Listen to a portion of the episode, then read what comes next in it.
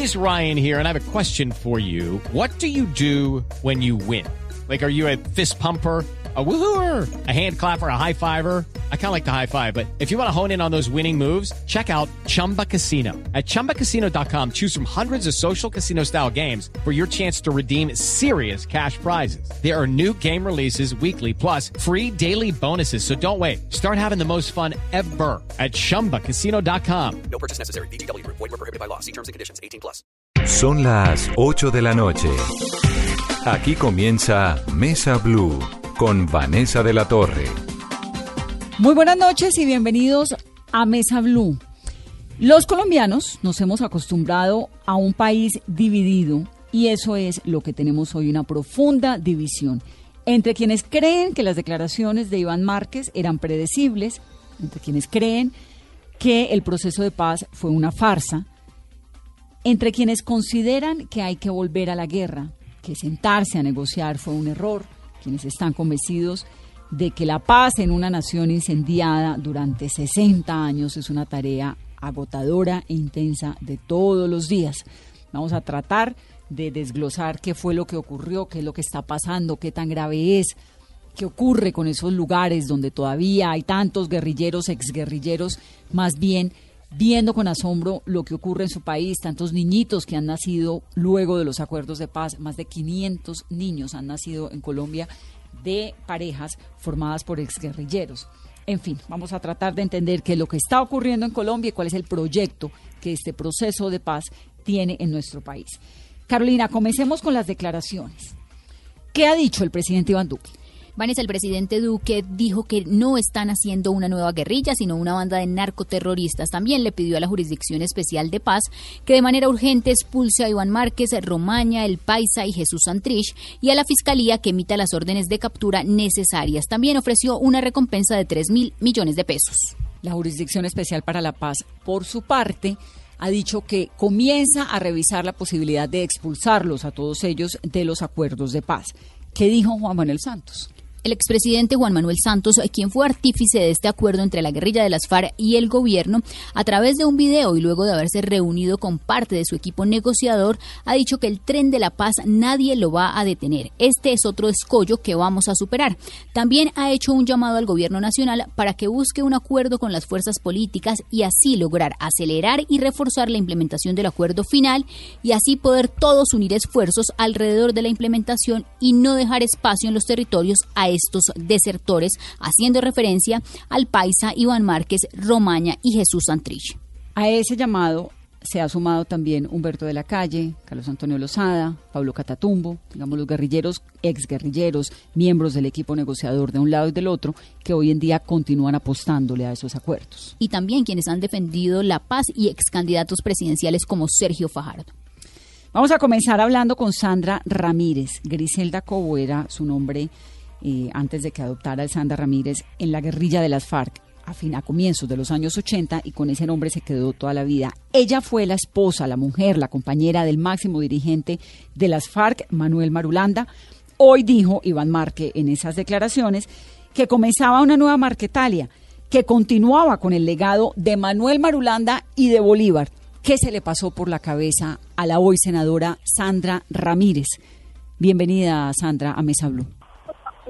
Muchísimas gracias, Vanessa, por darnos la oportunidad de compartir mi saludo muy especial. ¿Qué me pasó por la cabeza? Pues sencillamente me pasó de que la visión que se tiene de que fue nuestro comandante, que fue un hombre de paz, eso fue Manuel Marulanda, el fundador, es el hombre que inicia conversaciones desde 1983 en nuestro país.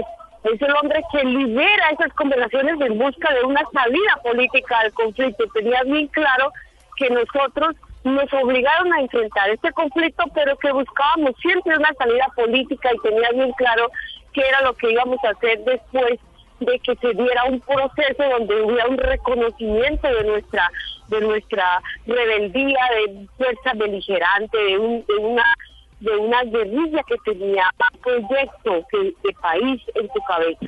Eso era, pues me sorprende que se tome ahora el nombre de Manuel Marulanda cuando nosotros como partido estamos exactamente cumpliendo con ese legado que nos dejó Manuel Marulanda. El legado es ese país que él se soñó, ese país diferente, Vanessa.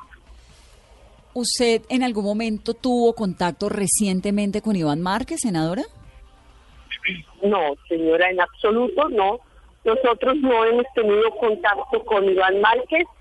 Eh, y Iván Márquez cortó totalmente la comunicación con el partido. Sus comunicaciones son las que las mismas que eh, ustedes conocen que publican en los medios de comunicación. ¿Y la sorprende todo eso que está ocurriendo?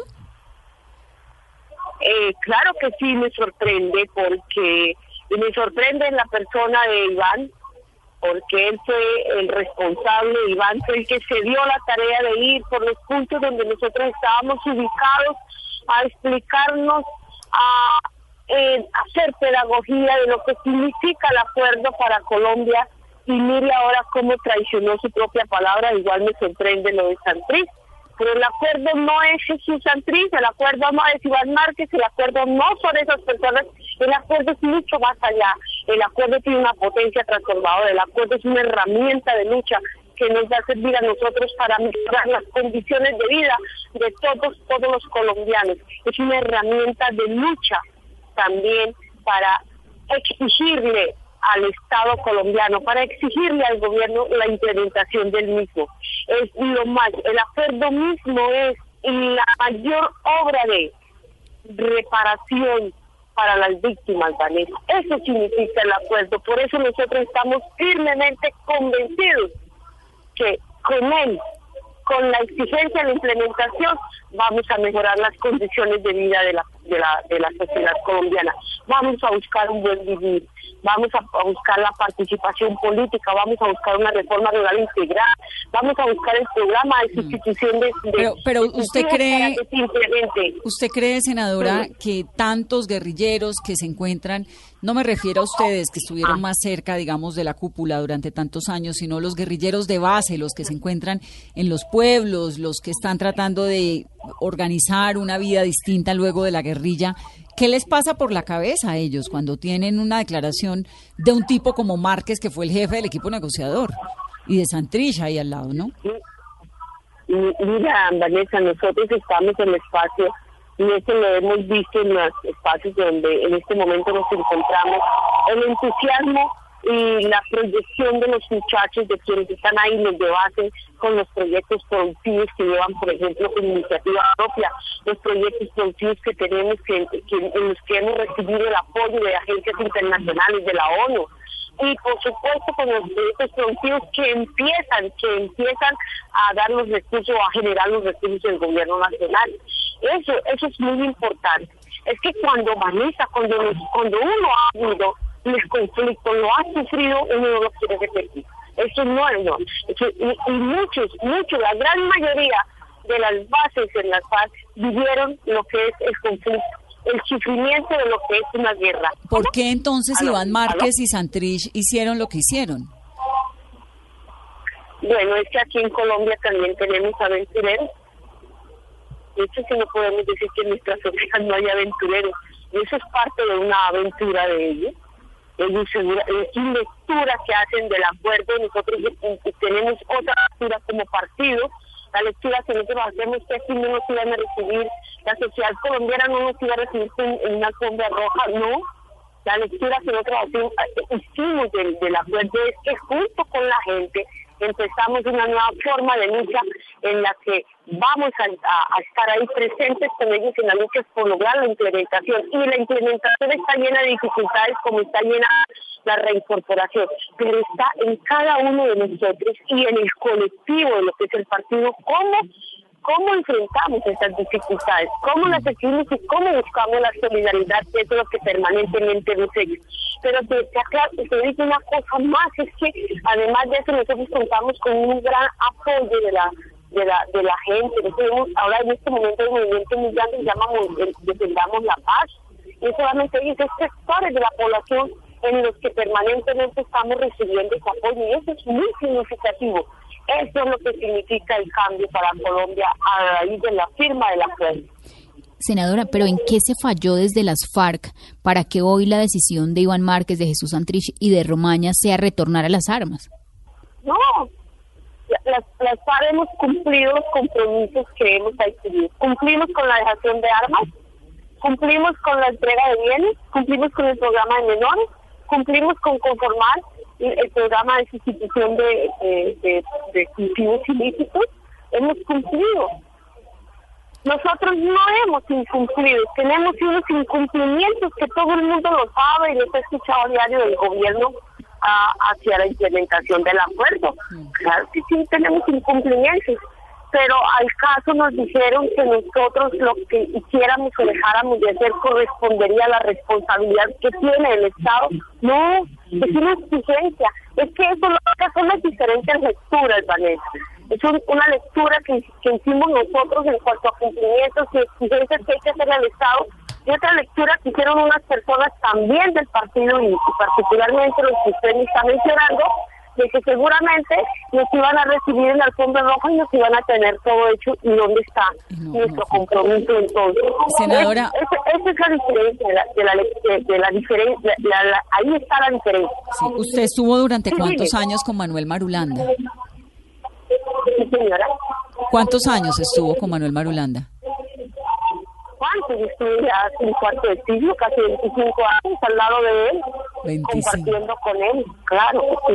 ¿Y usted qué cree que estaría diciendo Manuel Marulanda o pensando o liderando en este momento? ¿Estaría más como hacia lo que están ustedes haciendo, el, el grupo suyo, con Catatumbo, con Lozada, con Timochenko? ¿O qué? Vanessa, tengo, tengo la plena seguridad que si él estuviera aquí estaría con nosotros, estaría con su partido había que oírlo en las caminatas que hacíamos cuando él se pensaba cómo sería las conversaciones en un próximo, en un próximo gobierno y a los acuerdos que nosotros por obligación teníamos que llegar y cumplir. Había que oírlo cómo enseñaba cómo enseñaba que si hoy hacíamos una casa, mañana haríamos un edificio. Y si hoy trazábamos una carretera, trazábamos un camino, mañana podíamos trazar una carretera. Eso era lo que estábamos pensando en usted. Tiene que venir un día a Mesa Blue para que me cuente esa historia.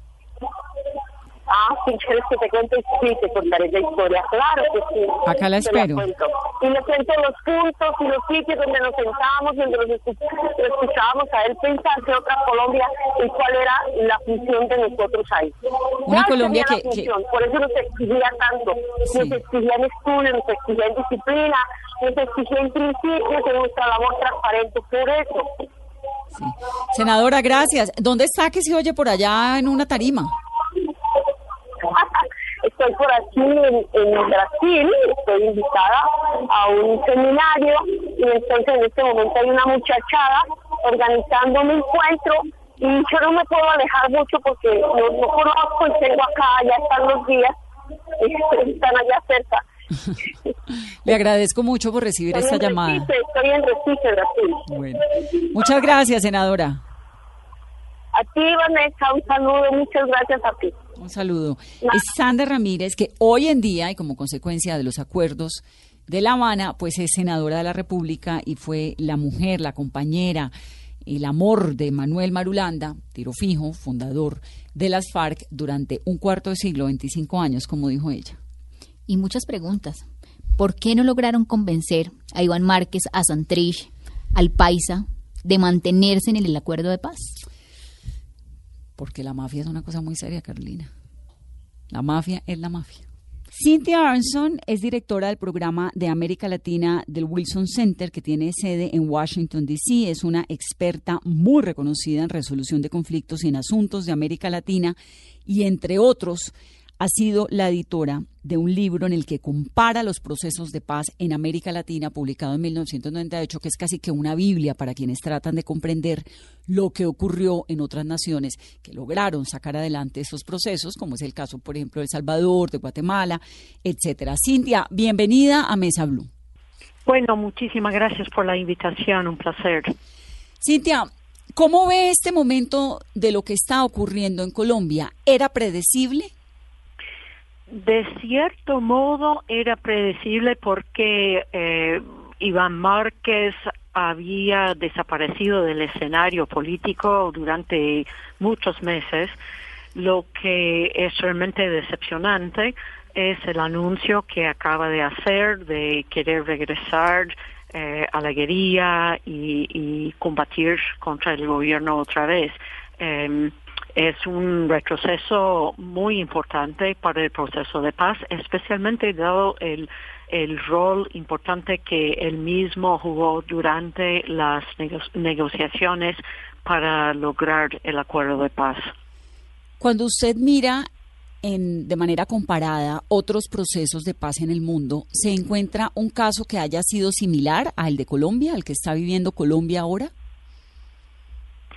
Colombia es bastante único en América Latina. Seguramente hay otros ejemplos en el mundo em, en los cuales eh, los desarmados o los que han eh, acordado un acuerdo de paz regresan a las armas. O sea, yo creo que es la historia eh, de muchos países. En América Latina, Colombia es bastante único en ese sentido y em, había pues una eh, ilusión eh, muy grande al firmar la paz que esto iba a abrir un nuevo momento para el país, no necesariamente ni de mucho menos de inmediato eh, una, una, una paz completa, sino una oportunidad para que el Estado llegara a, a todos los rincones eh, del, del país, que eh, pues había la posibilidad de conectar a las zonas rurales con las ciudades, pues una tarea pendiente durante siglos.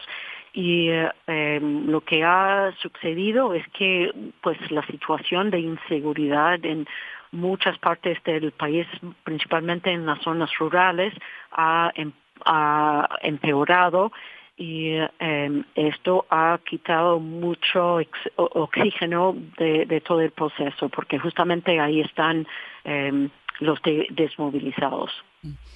Cintia, ¿por qué y cómo Guatemala logró pasar? Porque Guatemala tuvo también un voto, también eh, la mayoría de la población dijo no a los acuerdos de paz de su momento en su proceso. ¿Por qué Guatemala y cómo logró articular posteriormente el proceso de paz cuando tenía a tanta gente en contra? Lo que pasó en Guatemala es totalmente distinto de lo que lo que Colombia está experimentado. Eh, experimentado, perdón. Eh, Guatemala tenía una guerrilla básicamente derrotada. Eh, la URNG tenía unos centenares de, gente todavía seguramente capaces de hostigar a, las Fuerzas Armadas, em, pero no tenía eh, la fuerza de em, eh, desafiar eh, al Estado, sino fue visto por em, gente en la clase política, en el mismo ejército, como un, un rezago del pasado y, Colom y, perdón, Guatemala para avanzar tenía que poner fin a, esta guerra de, de, guerrillas, igual que había hecho eh, El Salvador y, Nicaragua en Centroamérica. Em, en Colombia, pues eh, las fuerzas guerrilleras han tenido una capacidad militar, una capacidad de, de em, hostigar a la población civil, atacar a la población, a la fuerza pública con eh, una mayor capacidad militar y si bien están derrotados políticamente, no están derrotados en el sentido militar eh, de ninguna manera. Mm. Hay muchos críticos del proceso de paz que dicen que Juan Manuel Santos se adelantó al proceso de paz porque las FARC podrían haber sido derrotadas, una tarea que comenzó pues con relativo éxito militar el gobierno de Álvaro Uribe. ¿Eso es cierto? Digamos, ¿se había podido derrotar militarmente a las FARC y esperar un poco más tal vez para que ocurriera lo que eh, usted me dice que ocurrió en Guatemala? No creo que esto hubiera sido posible en, Colombia y justamente por eh, el complejo o la complejidad del territorio eh, colombiano. Yo creo que desde hace muchos años antes de la firma del acuerdo, eh, la guerrilla había dejado de ser pues una, un factor en eh, las ciudades, en las zonas urbanas donde la mayoría de la población colombiana está viviendo.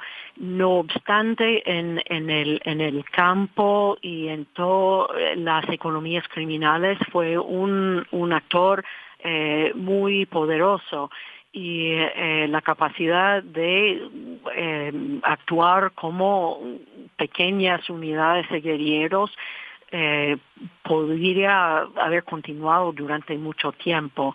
Eh, yo no veía, eh, justamente por eh, su acceso a las cantidades de dinero por el narcotráfico y, otras formas de la economía ilegal como la minería de oro, que, que hubiera sido posible eh, acabar con, con, con, esa fuerza. Y yo creo que, eh, como en todos los procesos de paz, un acuerdo con la guerrilla ofrece una oportunidad para hacer unas reformas que no son concesiones a la guerrilla, sino que eh, sirven como una oportunidad para un país de uh, hacer cambios, reformas necesarias eh, que no han sido posibles en, en, en tiempos anteriores.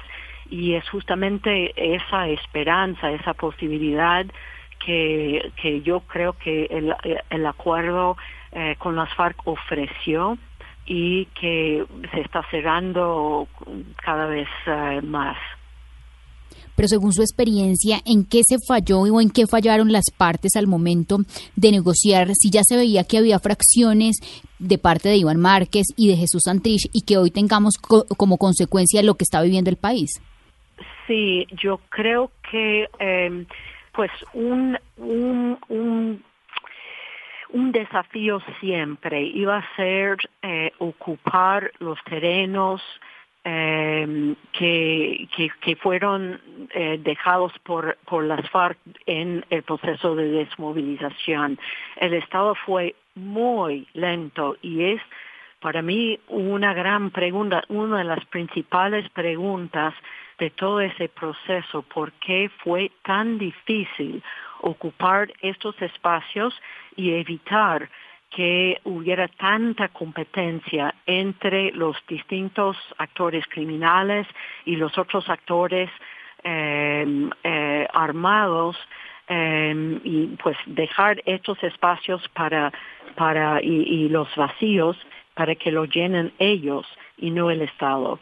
Y yo creo que esto es eh, una ex explicación muy importante por eh, los centenares de asesinatos de líderes sociales que hemos visto en, en los últimos dos, tres años, también eh, los asesinatos de excombatientes eh, de las FARC que han sido, pues, que, que ha sido un número bastante preocupante, eh, que, eh, que quita, pues, credibilidad eh, cada vez que ocurre.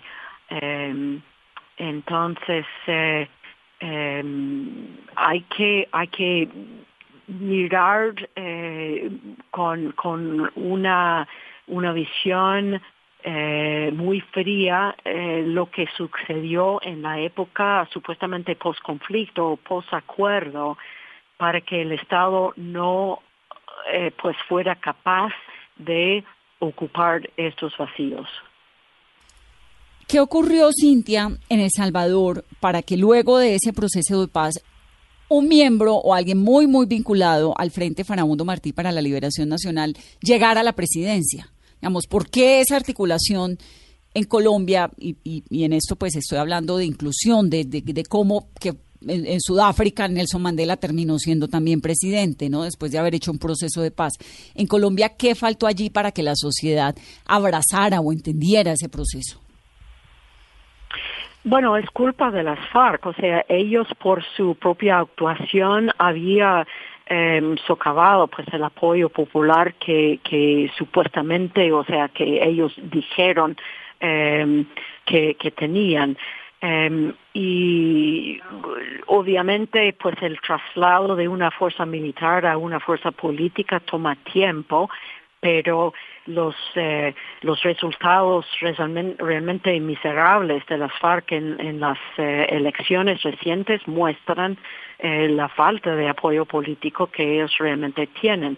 A cambio, Em, en, en, El Salvador, eh, la ex quería logró hacer un trabajo de, de campo con la ciudadanía y logró convencer a mucha gente de que eh, esa fuerza realmente representaban a, a ellos. Mm. Pero hemos visto también en la última elección en El Salvador que la población de El Salvador ha dicho no ni a la exquería ni al partido de Arena, que fue pues la fuerza política que había ocupado eh, la presidencia durante tantos eh, años. Sí, exactamente. Em, pero bueno, eh, es, es una diferencia muy importante en la, el tipo de relación que tiene la fuerza guerrillera con la población civil. Claro, y esto, por supuesto, de Márquez y de Santrich, lo que causa es todo lo contrario a lo que una fuerza política quisiera, ¿no?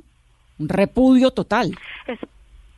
Exactamente, y, y Santrich, bueno, eh, no quisiera reabrir el argumento sobre la extradición o lo que sea, pero, pero en la percepción pública es un narcotraficante, es un criminal, es una persona eh, eh, sobre lo cual hay grabaciones de, de su involucramiento en negocios de, de narcotráfico, si fue si fueron posterior o, o, o, antes de la firma del acuerdo de paz? Eso fue la gran pregunta considerada por la JEP, pero, pero en, la, en, la opinión pública en Colombia, em, pues hay como em, unidad casi en, en verlo como eh, un, criminal. un criminal. Sí, de acuerdo.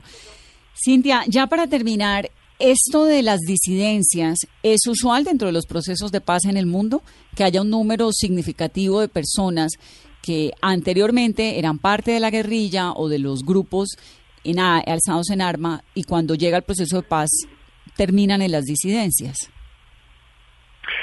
Es un problema em, bastante generalizado. Se llama, bueno, en inglés hay, hay la palabra de spoiler, o sea, son mm. grupos violentos que tienen la capacidad de socavar eh, primero durante el periodo de negociaciones y después eh, eh, al periodo de implementación. Pero no es necesario que esto pase. Yo creo que depende mucho de la buena voluntad de ambos lados de eh, pues avanzar en la implementación de los acuerdos y en eh, eh, en la em, en el cumplimiento a lo acordado. Hay un punto eh, muy común que ocurrió eh, en Colombia que es generalizado en otros procesos de paz es cómo tratar, eh, eh cómo eh, considerar el tema de la justicia. Obviamente un grupo alzado en armas eh, no depongan las armas para simplemente ir a la cárcel. Entonces el negocio siempre es buscar qué cantidad de paz y qué cantidad de justicia. Yo creo que una gran debilidad del proceso de paz en Colombia y pues una de las razones fundamentales em, detrás eh, del voto del no en el plebiscito era justamente porque estos términos fueron vistos por eh, mucha gente como demasiado eh, liberal, liberales y, débiles con las FARC. ¿Usted, en su opinión, lo fueron? ¿Fueron demasiado liberales, demasiado débiles con las FARC, esos acuerdos de justicia? Em, yo creo que probablemente que no, pero salvo una excepción muy grande.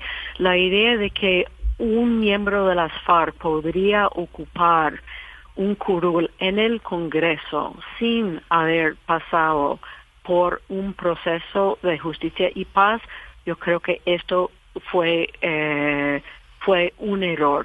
Pero hay que pensar también que, que sentados en la mesa, eh, cada, cada fuerza tiene recursos y el último recurso es un regreso a la violencia. Entonces, ningún acuerdo es perfecto, es el mejor que se podría eh, em, eh, lograr dar las circunstancias, em, pero yo creo que esta parte eh, con el paso del tiempo creo que fue un error. Cintia, ¿hay esperanza en el proceso de paz de Colombia? Yo creo que sí, todavía hay esperanza. Es, eh,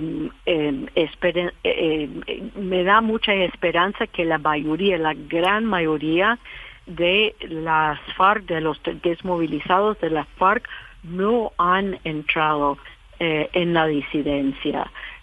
pero mucho, mucho, mucho depende de qué grado de compromiso, qué rapidez en realizar e implementar eh, los, los compromisos, eh, cómo se puede acelerar todos estos procesos. Cintia, gracias, un gusto. Ok, gracias. Cintia Arson, como lo decía al comienzo, es la directora del programa de América Latina de Wilson Center, que es un centro de pensamiento, digamos, es una académica que lleva muchísimos años estudiando, y esto es muy interesante, los procesos de paz comparados. Entonces ella le explica a uno por qué en Guatemala fue así, por qué en Salvador fue así, qué es lo que digamos toca como tratar de entender en este proceso en Colombia, qué tan grave está. Y la frase final que es, hay esperanza aún en el proceso de paz en Colombia y en la implementación. Pero fíjese lo que dijo de la justicia, ¿no? de que tal vez esto llegara a las curules, pero pues también tiene uno en un momento en el Congreso de Colombia un tipo como Jesús Santrich, pero también usted tiene a Timochenko que mire cómo ha estado, o a Sandra Ramírez, o a Pablo Catatumbo, o a Victoria Sandino. O a Victoria Sandino pero sí, es, pues es, sin duda es un momento supremamente delicado para lo que está ocurriendo el proceso de paz y sobre todo a mí a mí me da una cosa muy pues muy triste y es que la generación nuestra que vivió en guerra, porque nosotros crecimos viendo esos campos espantosos de los guerrilleros con los secuestrados, vivimos en medio de atentados y de bombas y de todo, que nuestra generación no haya sido capaz de dejarle o no haya sido por lo menos hasta el momento a la generación que viene un país mucho más tranquilo, creo que eso es algo que nos tiene que hacer reflexionar. Y lo más grave es que vuelve ese sentimiento de zozobra a las poblaciones que habían sido azotadas por las FARC, porque de ver esa imagen de Iván Márquez, de Jesús Santrich, del Paisa y de Romaña, armados, con botas,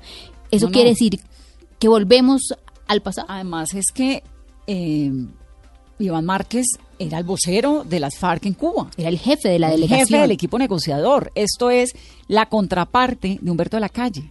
Estaba Humberto de la Calle y su contraparte directa, el jefe del equipo negociador, era Iván Márquez. Y es que el que daba las ruedas de prensa, el que daba las declaraciones, era Iván Márquez, ¿no? Y es ahí donde están las preguntas, porque se sabía desde un comienzo en el marco de las negociaciones que había mucha inconformidad por parte de Iván Márquez. ¿Por qué no se logró sanear y que hoy tengamos esa consecuencia? siempre, la hubo, siempre. En las declaraciones en Cuba, siempre él se veía molesto, siempre se veía agresivo, siempre, como el paisa, como Romaña. Vamos a hacer una pausa rápidamente en Mesa Blue. Estamos tratando de comprender lo que está ocurriendo en Colombia y tratando de proyectar qué es lo que puede seguir ocurriendo con este anuncio del rearme que hizo Iván Márquez. Me encanta lo que dijo Luz, Marina, Luz María Sierra esta mañana, que es lo mismo que dijo el presidente Duque. No, eso no es una nueva guerrilla, es un montón de criminales ahí armados. Es un pequeño grupo de desertores. Continuamos.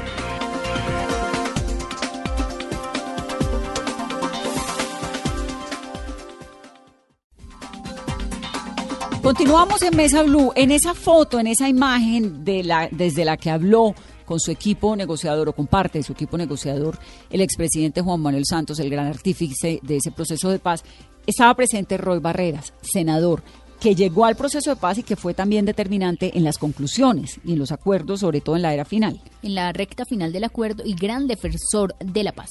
Desde el Senado de la República. Senador, buenas noches y bienvenido a Mesa Blue. Gracias, Vanessa. Un saludo a los oyentes de Mesa Blue. ¿Qué tan grave es esto? Hay que, mirar, esto con cabeza fría. Lo que vimos los colombianos es un video delirante de un grupúsculo minoritario, un, un, grupo de desertores de la paz que traicionaron a sus propios compañeros, que traicionaron la paz y que con ese video delirante pretenden esconder la verdadera razón por la que se fugaron, que son los nexos con Marlon Marín, el sobrino de Márquez, y su criminalización. Es decir, Márquez y Santrich decidieron el camino de convertirse en una banda criminal. Y por supuesto no son una guerrilla, no tienen capacidad operativa, ni ellos mismos lo confiesan en el video, no tienen ninguna capacidad operativa y lo que esperan es que el ELN los acepte. Sí, hasta lo dicen, ¿no? Vamos a ver si logramos entrar al ELN más o menos. Sí, buscando una alianza. Una alianza. Es decir, ahí, ahí lo que hay es un eh, manojo de desertores de la paz financiados por Maduro, escondidos en Venezuela y desde la cobardía de ese escondrijo, porque valientes son para esa circunstancia los más de 11.000 exguerrilleros que dejaron las armas y que se mantienen en la paz desarmados, a pesar de los riesgos, a pesar de los incumplimientos y a pesar de las amenazas de los sectores de la derecha de acabar con la paz en la que ellos están comprometidos. Entonces, yo creo que hay que ponerlo en su justa dimensión y por supuesto no van a lograr echar para atrás la paz. Son unos torpes. Si usted, Vanessa, me pregunta cuál es el mayor riesgo de esa declaración delirante, no es lo que puede hacer Márquez. Ese Márquez y ese Santrich, antes de esta declaración, ayer, el lunes, el sábado anterior, ya sabíamos que estaban escondidos en Venezuela y, mm. y ya sabíamos que no contábamos con ellos. El verdadero riesgo es que ese discurso alimenta el fuego de los señores de la guerra desde la derecha, que ahora ya empieza uno a escuchar, dicen, no, la paz se murió, la paz fracasó, y lo que hay que es echar bala, como en los últimos 50 años, y hay que dedicarse a la guerra. Mm. Dos cosas. esa guerra dos cosas. No es algo que vamos a permitir que ocurra. Bueno, dos cosas. Ya, ya le voy a preguntar sobre esos grupos de los cuales usted habla, pero antes, usted dice que esto es un grupúsculo delirante que hace ese comunicado. Sí es verdaderamente un grupúsculo, porque es que igual Iván Márquez fue el jefe negociador del equipo de las FARC en Cuba, tiene respaldo. Eh, ¿Qué tanto puede llamar a esas bases Usted dice que son 11.000, yo creo que son 8.000 en realidad los, los guerrilleros que todavía se mantienen en los ETCRs, en las ciudades, ligados al Estado de alguna forma. Pero, pero no importa, son muchísimos en todo caso. ¿Qué tanta influencia pueden ejercer sobre ellos, sobre los que están sembrando hoy en día aguacate, los que están con sus proyectos productivos, los que están haciendo el rafting allá en Miravalle? ¿Qué tan influyente puede ser eso que usted llama un grupúsculo? A ver, muy poco, pero hago estas precisiones. Las cifras que yo estoy usando los 11.000 y más que están cumpliendo la paz, que son el 94% de los que se desarmaron, son cifras del comisionado de posconflicto Emilio Archila del gobierno del presidente Duque, hace apenas una semana. Ellos mismos han mostrado que la inmensa mayoría le han cumplido a la paz y dejaron las armas para siempre. Y entonces le contesto, esas personas ya probaron lo que es la paz, lo que es volver a visitar a sus padres que hace años no podían verlos, lo que es volver a tener un amor, volver a tener estar en su casa, tienen la esperanza de proyectos productivos, de resocializarse, no quieren morir siendo perseguidos y fue un fracaso. La guerra siempre es un fracaso. Por eso el llamado de Márquez al pasado anacrónico, a la guerra inútil, no se lo cree nadie. ¿Quién va a creer en los territorios que el señor Márquez, con cinco pelagatos desertores, van a hacer la revolución en Colombia a estas horas? Hágame el favor, siglo XXI. es como si estuviera el siglo XIX. Pero además le digo otra cosa que llamará su atención, Vanessa, de periodista aguda. ¿Usted cree que el señor Márquez antes de hacer este video delirante no intentó eh, por todas las formas salir con un ejército de fondo? Claro, y con los disidentes y con Gentil Duarte, y con, pero lo rechazaron, no fue capaz de convocar ni siquiera a los disidentes. Mm. por supuesto tampoco al ELN, porque si no hubiera salido con ellos. Claro, sí, tenemos una alianza grande, no sé qué. Ahora, ¿a quién le conviene? que tenían sí. ¿A quién le conviene, senador, una guerra en Colombia? ¿A quién le conviene esto? ¿Quién quisiera? Cuando usted dice que esto beneficia a las partes más radicales, ¿a qué se refiere? Le están dando una llamada, pues, póngale, póngale no contestar. Es, es evidente que la guerra es un negocio, es evidente que mueve más dinero el tráfico de armas legales e ilegales que el tráfico de drogas en el mundo. Y en la historia de Colombia, pues no es un secreto, ha habido despojos, desplazamientos, terratenientes que a sangre y fuego han desplazado campesinos y se han quedado con sus tierras y que hoy las tienen legales, entre comillas, y no quieren que se conozca la verdad. Hay, Vanessa, por ejemplo, 100.000 desaparecidos, una cifra escalofriante. Y esos victimarios tampoco quieren que se sepa la verdad. Y hay todavía clanes eh, políticos relacionados con el paramilitarismo que por supuesto tampoco quieren la paz porque les conviene el imperio de la guerra y del miedo. Y finalmente, quienes viven del discurso de la guerra, cuando a las sociedades, a los pueblos, a las familias se les mete el miedo y el terror de que hay un enemigo que se los va a comer, ya viene el lobo, entonces los de la mano dura, los Duquerque de Filipinas, los Bolsonaros, los eh, eh, Trump, los aparecen como los salvadores y los mesías. Aquí ese papel lo ha hecho el uribismo radical y les conviene que la gente tenga miedo, pero se equivocaron gravemente hoy, porque lo que verdaderamente puede temer la población colombiana es que por ponerle zancadillas a la paz, se tiren la paz. Y resulta que así como los guerrilleros que dejaron las armas han probado lo que es la vida en paz, miles de colombianos han vuelto a encontrar en las carreteras, en las calles, en los campos, en los páramos de Colombia, un país bello sin la guerrilla de las FARC, que tiene siete focos violentos muy duros en el Catatumbo, en el norte del Cauca, en el sur de Bolívar, en el Urabá antioqueño, en, en Tumaco, pero son zonas a donde el Estado no ha sido capaz de llegar para erradicar a las bandas criminales de narcotráfico, que ese es otro problema, la maldición del narcotráfico. Pero la gente sí ha recuperado la tranquilidad. No, pues solamente por lo que, por decir lo que ocurre en la ciudad, es que a uno se le olvida lo que era Colombia a, comienzos de, este siglo. Los atentados, esos espacios espantosos donde estaban los secuestrados, las pescas, a uno se le olvida lo que era, acuérdese lo que ocurrió en Club El Nogal, es decir, Colombia era un país donde la guerra estaba ahí en cada esquina, ¿no? Senador, Eso, eso se alivió con la paz. Eh, las víctimas, muchas, pudieron conocer dónde estaban sus familiares. Se empieza a revelar la verdad. Se desarmaron eh, más de 12 mil hombres que llevaban medio siglo en armas, hombres y mujeres. Pero además las últimas cifras ayer, el estudio de la Fundación Párez y el Valencia, para mencionar apenas uno, coincide con las cifras oficiales. A partir del acuerdo de paz bajó dramáticamente la violencia en la mayoría de los territorios de Colombia, con excepción de estos siete focos violentos. El homicidio bajó, el secuestro se fue al piso, los delitos contra la vida, los atentados, el terrorismo, todo eso bajó gracias a la paz. Hoy, a pesar de la maldición del narcotráfico, este es un país más tranquilo. Por eso lo que hay que hacer es perseverar en la paz, Vanessa, lograr una paz completa, combatir a las bandas criminales, incluyendo al Guacho que ya cayó y a este Márquez y a, y a Santrich, a los que traicionaron la paz, pero avanzar en la construcción de la paz. Senador, ¿qué tan viable es lo que se está planteando desde algunos sectores de un gran acuerdo para defender el acuerdo de La Habana, para defender la paz, la implementación en medio de lo que está sucediendo y a de elecciones regionales? Yo creo que es indispensable aprovechar esta crisis como una oportunidad. Y esa oportunidad la tiene fundamentalmente el presidente Duque.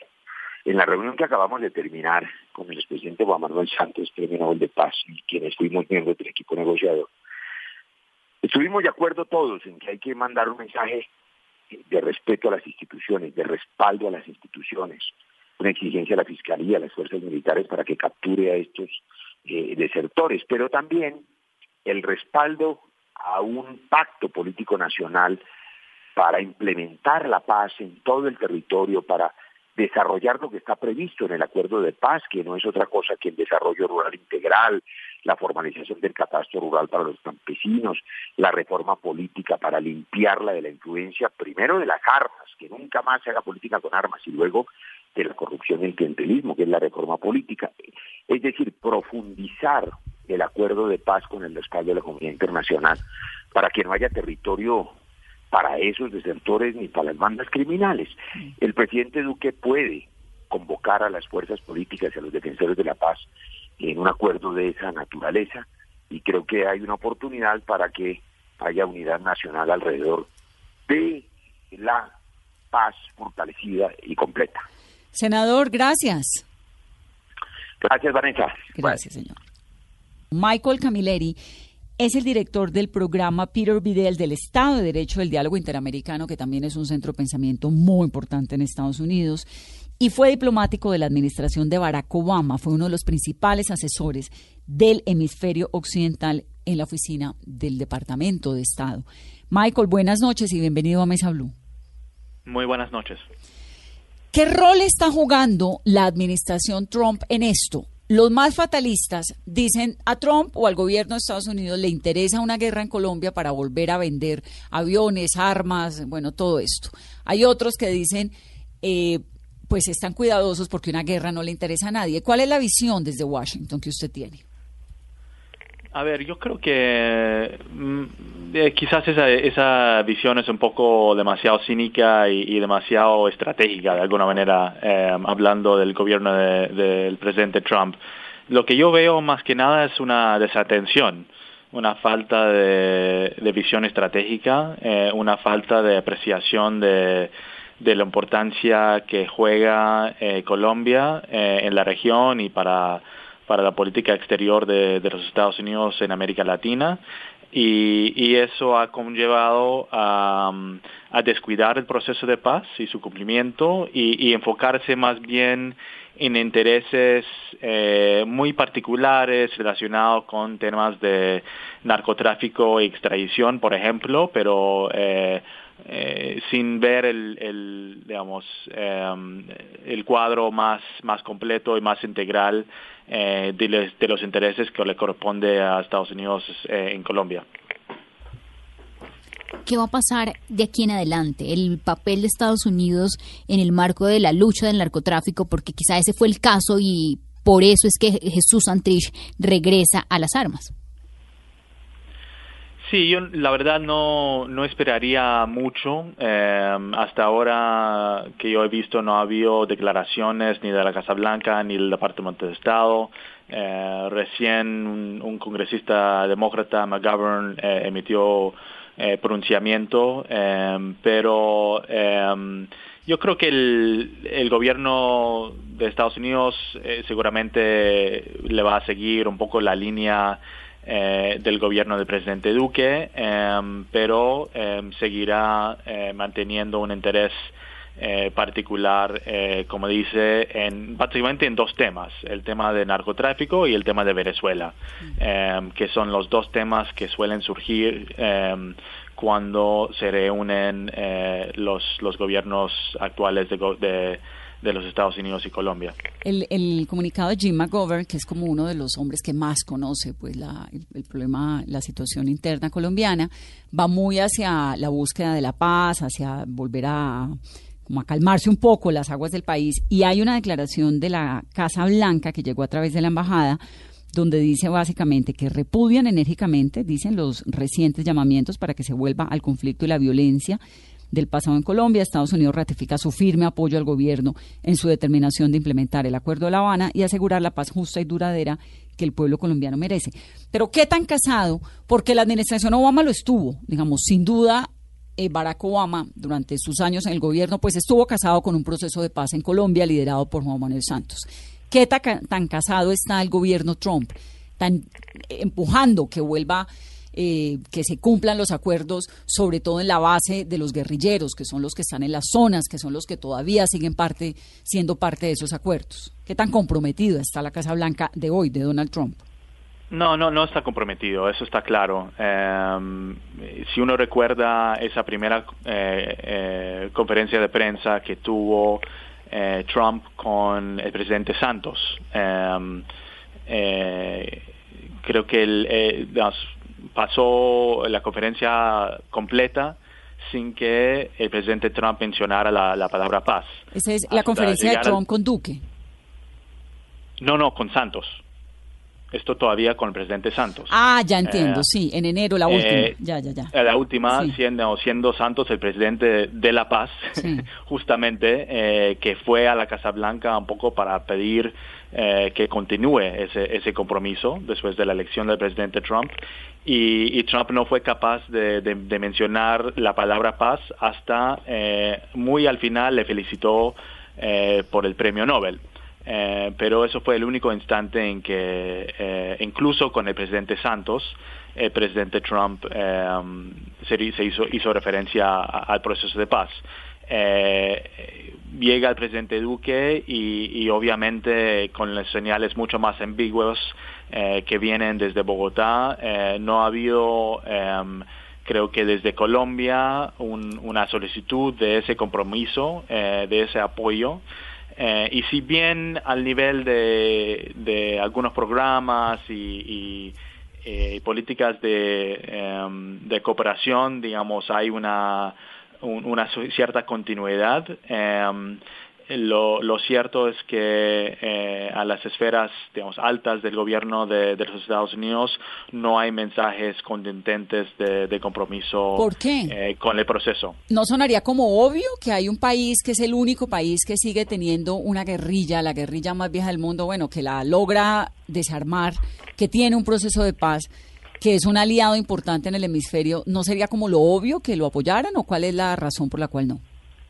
Pues yo creo que sí, yo creo que la, mm, la lógica estratégica de tener eh, un Colombia pacífica, estable, eh, con una democracia cada vez más fuerte, siendo el principal aliado de, Estados Unidos en Sudamérica, eh, es bastante claro y, y, eh, por eso fue que el gobierno del presidente Obama invirtió tanto eh, en apoyar el proceso de paz.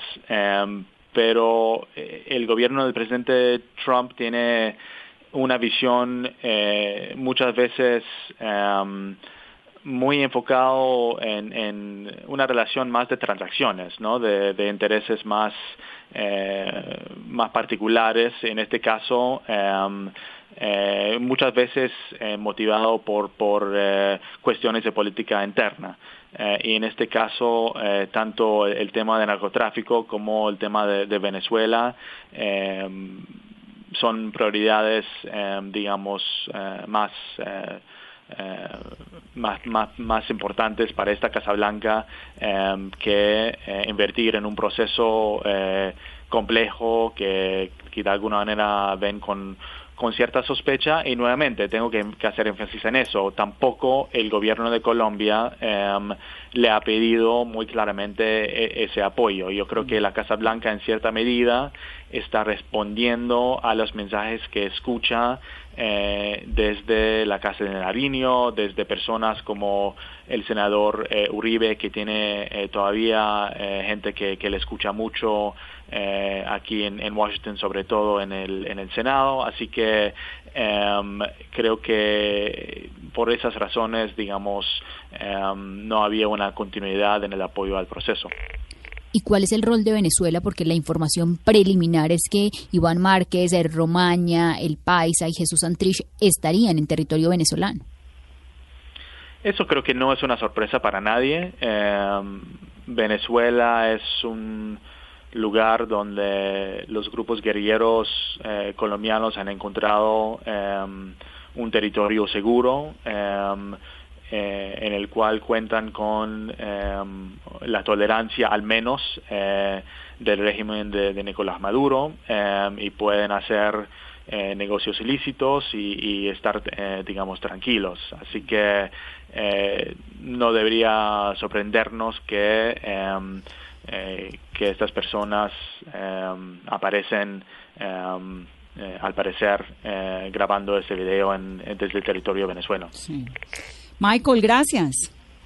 A ustedes. Es un gusto. Michael Camilleri, que como lo decía hace un momento, fue asesor de asuntos para el hemisferio occidental de la administración de Barack Obama. Terminamos esta noche de Mesa Blue. Les hago un recuento muy rápido de los países del mundo que han logrado acuerdos de paz. El Salvador, Burundi, Sudán del Sur, Irlanda del Norte, Sierra Leona, Sudáfrica, Guatemala, Nepal, Indonesia. Son caminos muy, muy largos. los que recorre la paz para que se incruste en el corazón de las sociedades, tan largos y tan dolorosos como los tiempos de guerra. Que tengan una muy buena noche. Esto es Mesa.